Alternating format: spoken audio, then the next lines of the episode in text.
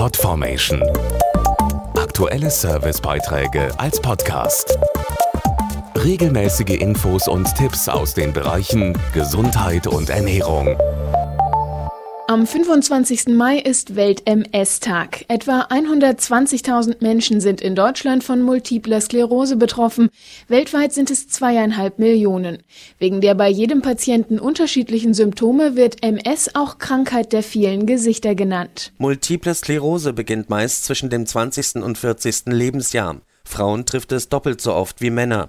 Typische Symptome sind Müdigkeit, Sehstörungen, Muskelschwäche, Schwindel und Gleichgewichtsstörungen. Dr. Alale Raji ist Neurologin. Die Multiple Sklerose ist bis heute zwar nicht heilbar, aber wenn sie früh erkannt und mit modernen Medikamenten behandelt wird, können viele Patienten ganz normal ihrem Job nachgehen und eine Familie gründen.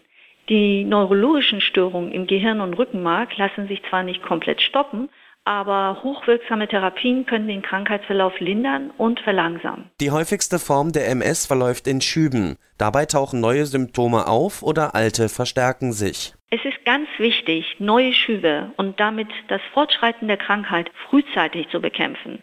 Das ist unter anderem mit einer dauerhaften Spritzentherapie möglich, bei der zum Beispiel mit Interferon-Beta-Präparaten weniger Abwehrzellen aktiviert und so die Entzündungen im zentralen Nervensystem verringert werden.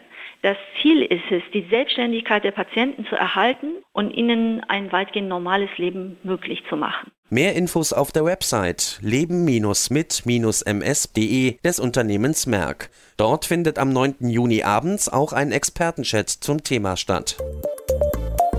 Podformation.de Aktuelle Servicebeiträge als Podcast.